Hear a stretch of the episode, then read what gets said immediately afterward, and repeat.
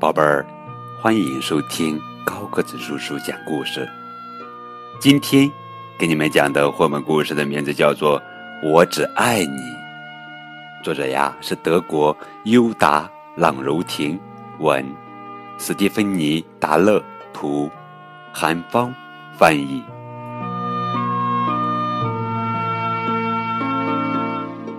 尤西，我真是受够你了！妈妈大声喊道：“怎么什么事你都得让我说两遍？你怎么还没收拾你的房间？怎么还没洗脸刷牙？怎么还不晨练？我也受够你了！”尤西一下子从床上跳了起来。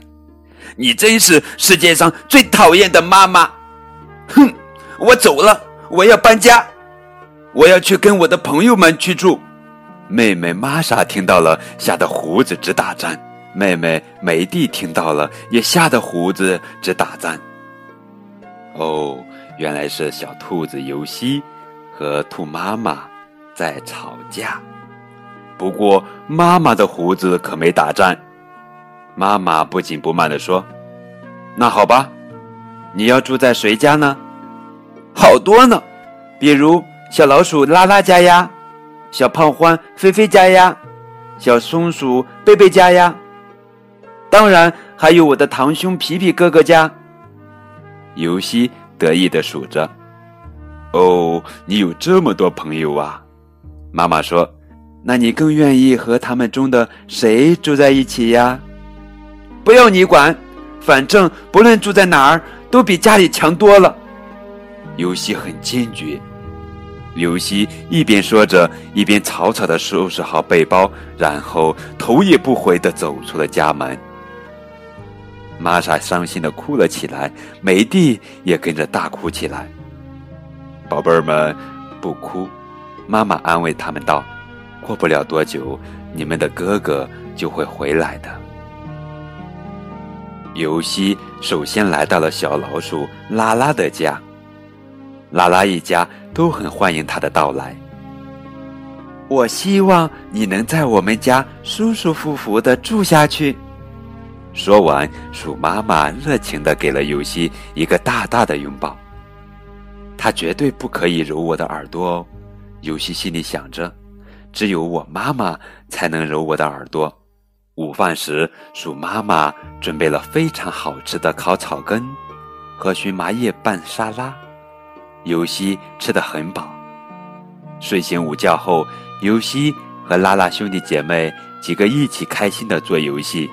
他们画画，用积木搭高楼，还玩过家家、换装扮和买东西的游戏。大家玩得正高兴，突然有些大叫道：“哎呦，好疼呀！是什么东西？”啊哈！哈哈！你踩到了一颗弹珠。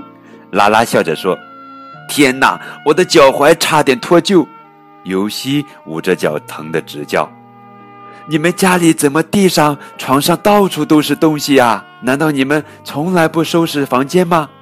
不呀，拉拉松松肩，不以为然地说。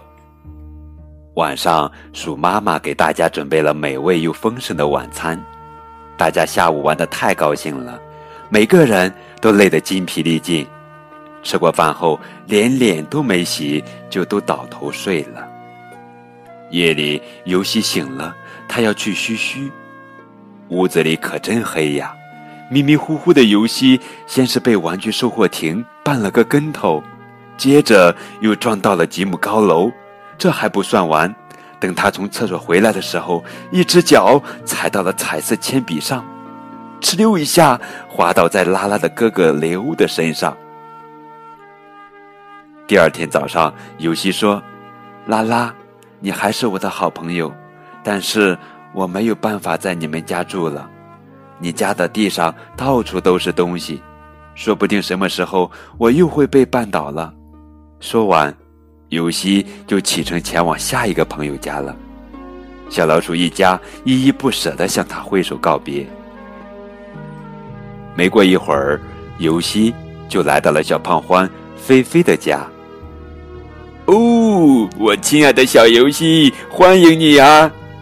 獾妈妈拥抱着游戏说道：“你就把这儿当成自己的家吧。”游戏觉得獾妈妈特别亲切，但是他绝对不可以揉我的耳朵哦，只有我妈妈才能揉我的耳朵。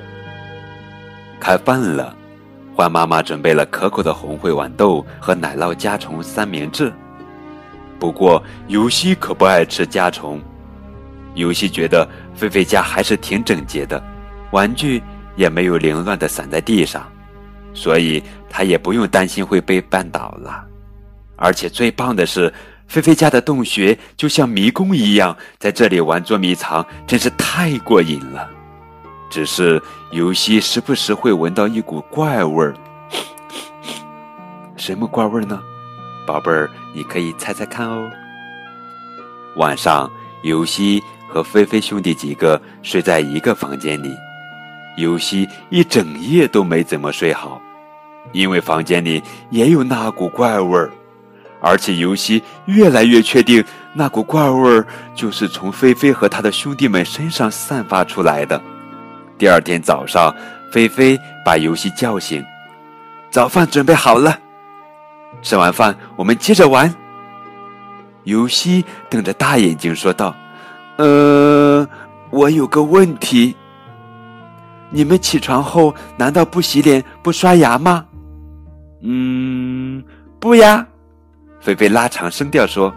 “而且我们从来不洗澡，只是偶尔会用舌头在身上舔一舔。”“啊，怎么会这样？怪不得你们这儿……”总有一股臭味儿，尤西很失望地说：“臭吗？我们不觉得呀。”菲菲咯咯的笑着：“这可是我们胖欢家族最著名的、最标志性的香味呀！” 哈哈。尤西说：“菲菲，你还是我的好朋友，可是我实在没有办法继续住在你们家了。”这次尤西打算去小松鼠贝贝家。在去那儿之前，尤西先在池塘里洗了个澡，他可不愿意身上一直带着那股臭味儿。小松鼠全家热情地欢送了尤西，松鼠妈妈还给尤西端来了一盘榛子粒拌香树叶。松鼠妈妈轻轻地摸了摸尤西的头，尤西心想：他绝对不可以揉我的耳朵哦，只有我妈妈才能揉我的耳朵。贝贝的家非常整洁，也没有臭味儿，而且尤西可以和贝贝在一起疯玩，一整天咯咯的笑个不停。贝贝还带着尤西参观他的房子，给他看松鼠的食物都藏在哪儿。不过这些事情尤西可记不住，这一切都太完美了，除了一件事情，那就是贝贝家的房子在树上。尤西每次都得费很大的力气才能爬上去，就算有贝贝和他的兄妹们帮忙，对尤西来说，爬树也是一件难事呀。尤西心想，比起来，我们兔子的晨练可要简单多了。于是他对贝贝说：“贝贝，你还是我的好朋友，但每天爬树实在太累了，我不在你家住了。”下一个目的地是哪儿呢？嗯，就去堂兄皮皮哥那儿吧。尤西背着他的行李，迈着轻快的步子，穿过树林，越过田野，跨过小河，来到了皮皮哥哥的家。姨妈一见到尤西，立刻把他拥入怀里。尤西想，姨妈真好，但是她绝对不可以揉我的耳朵哦，只有我妈妈才能揉我的耳朵。在皮皮哥家待着可真幸福呀，在这儿尤西不会被任何东西绊倒，这里也没有臭味儿，而且最重要的是，没有什么事会让尤西累着。在这儿只有好事，比如一家人带着尤西外出郊游，和皮皮哥哥还有他的朋友们一起玩新奇的游戏，还能吃到姨妈亲手烹制的可口饭菜。这一切可真是太好了！我要在这里住下去。尤西第二天就下定了决心，我要一直住在皮皮哥哥家。尤西第三天还是这么想的，但是他总觉得好像有什么东西卡在喉咙里，很不舒服。到了第四天，尤西依然坚定着自己继续在皮皮哥哥家住下去的信心。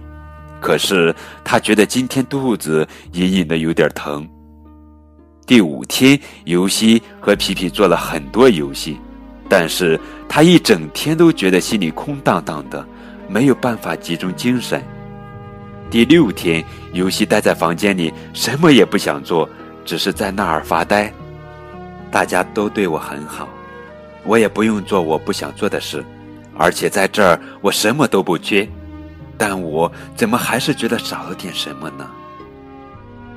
原来。这就是想家的滋味呀！尤西终于明白了，他抄起背包，跨过小桥，越过田野，穿过树林，一口气跑到了自己家门口，然后猛地推开了门。妈妈！尤西激动的喊道：“尤西！”妈妈一把将尤西搂在怀里：“宝贝儿，你终于回家了。”